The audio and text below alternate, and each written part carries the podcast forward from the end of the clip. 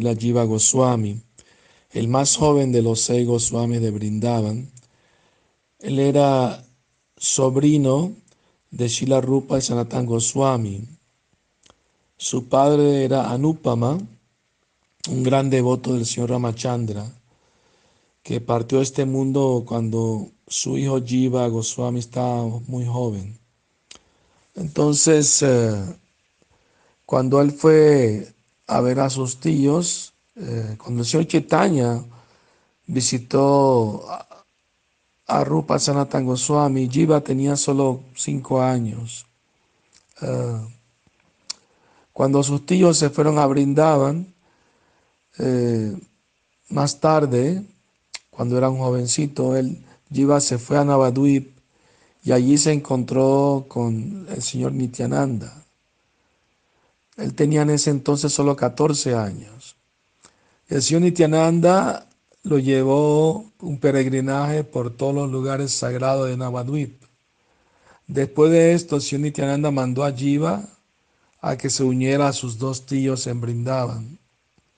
En el camino a Brindavan, Jiva Goswami primero fue a Benares, actual eh, antiguamente Varanasi, y ahí era el lugar de mayor erudición en, la India para ese entonces. Y Jiva se volvió un estudiante de un gran erudito, Madhusudan Bachaspati. Eh, este erudito se dice que era discípulo de Sarvama Bhattacharya quien el señor Chaitanya eh, derrotó y lo convirtió en, en, Vaishnava, en Jagannath Puri.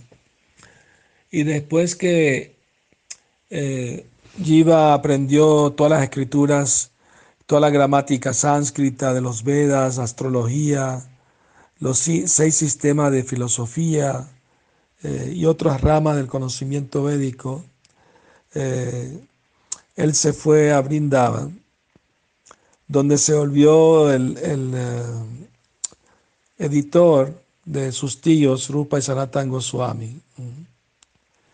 Eh, luego él eh, empezó su propio trabajo de escribir, escribió muy prolíficamente, como más de 25 libros, y se considera que él es uno de los filósofos más grandes de la historia de la India, imagínense. ¿ah?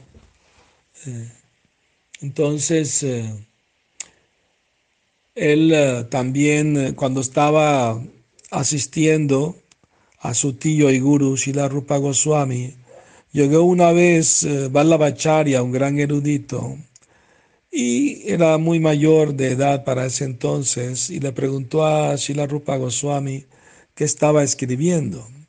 Y Rupa Goswami le mostró el néctar, el Bhakti Rasamrita Sindhu, nosotros lo tenemos resumido como el néctar de la devoción, dado por Srila Prabhupada. Y eh, le, le señaló algunos errores aparentes en el libro. Y, y Rupa Goswami dijo, oh, por favor, corríjalo, tiene toda la libertad de corregir lo que usted le parezca apropiado. Entonces Rupa Goswami fue a bañarse al Yamuna y su discípulo Jiva Goswami le preguntó con mucho respeto al Vaishnava Vallabhacharya qué era lo que había encontrado incorrecto. Y al mostrárselo, Jiva Goswami con cita de diferentes escrituras védicas le hizo ver que estaban bien y no necesitaban ser corregidas. Vallabhacharya estaba de lo más impresionado eh, por su gran erudición. Y cuando Rupa Goswami regresó de bañarse, Vallabhacharya glorificó a Jiva Goswami. Lo felicito por gran erudito que tiene como sobrino y discípulo. Me hizo ver que no hace falta cambiar nada, que todo lo que usted dijo, escribió, está perfecto. Eh, después que se fue Vallabhacharya, Rupa Goswami le reclamó a Jiva Goswami que no debiste haberlo corregido a él. Es un Vaishnava mayor y muy erudito y mayor de edad y por lo tanto, como hiciste eso, te voy a pedir que te vayas por un año de brindado. Ahora bien, Rupa Jiva Goswami no hizo nada indebido. Era su deber proteger la dignidad de su guru, de, la veracidad, de, la erudición y el conocimiento de su guru. Pero aún así, para darle una lección de humildad, eh, eh, su guru le pidió que estuviera un año fuera de Brindavan. Entonces Jiva Goswami se fue a vivir en, la, entre Mathura y Brindavan, ahí en la frontera, al lado del río Yamuna, pero en una cueva que fue abandonada por un cocodrilo, ahí vivía. Y él salía a pedir de comer, le daban unos chapatis secos, lo mojaban en el río Yamuna para ablandarlo y eso era lo de así vivía, pues. Y mientras estaba escribiendo y estudiando grandes tratados filosóficos, ¿no? Entonces, casi al final del año, eh, su otro tío, Sanatan Goswami, estaba peregrinando por diferentes lugares y escuchó de un joven renunciante que vivía en una, cueva de cocodrilos. Entonces fue a ver quién era y encontró a su sobrino Jiva Goswami muy delgado y enfermo por sus grandes austeridades. Entonces Sanatan Goswami lo llevó a Brindavan, a la puerta de Rupa Goswami, lo dejó afuera y entró y le dijo a su hermano Rupa, mi querido hermano Rupa, ¿por qué no le muestras compasión a las jivas? ¿No? Jiva quiere decir entidad viviente.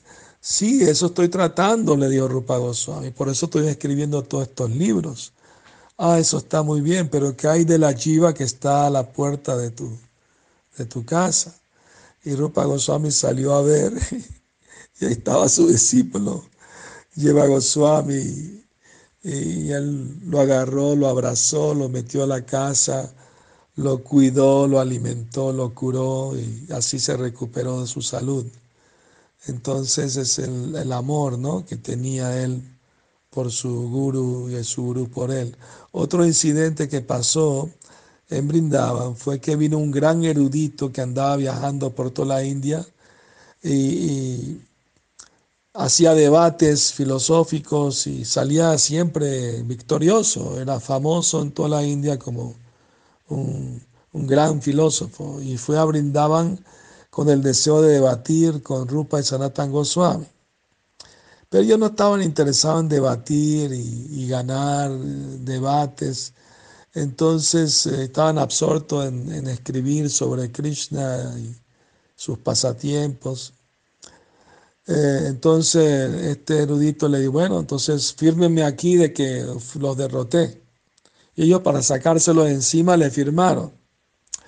Pero luego el erudito escuchó que Jiva Goswami era considerado uno de los más grandes filósofos de la historia. Entonces fue a, eh, a pedirle a él, bueno, ya que tus tíos firmaron aquí, firma tú también, de que fuiste derrotado por mí. Pero Jiva Goswami no firmó. Él le dijo, no, si quiere vamos a debatir. Y entonces debatieron con una gran eh, reunión, mucha gente erudita y muchos devotos presentes y gente en general.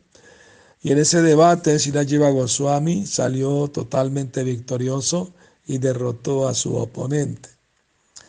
Entonces, algunas personas poco inteligentes, eh, que se llaman sahajyas, decían que Goswami le faltó humildad, que él debió haber firmado igual que hicieron sus tíos Rupa y Sanatan. Pero estas personas no entienden eh, la filosofía de la conciencia de Krishna uno debe ser humilde para uno mismo, sí. Pero si tu superior, tu guru, ¿no? Eh, eh, es criticado, es tu deber defender su honor. Y eso fue lo que hizo Chilajiva Goswami. Cuando él escuchó de que ellos fueron derrotados, dijo, no puedo aceptar, él, nunca pudo haberlos derrotado. Por eso lo retó para demostrar que si el discípulo pudo derrotarlo, que hablar de los gurus. Entonces así se estableció eh, la superioridad de la filosofía Vaishnava y la gran erudición de Jiva Goswami. Por supuesto, hay muchos pasatiempos Jiva Goswami, pero eh, vamos a dejarlo hasta aquí. Que tengan feliz noche, Hare Krishna.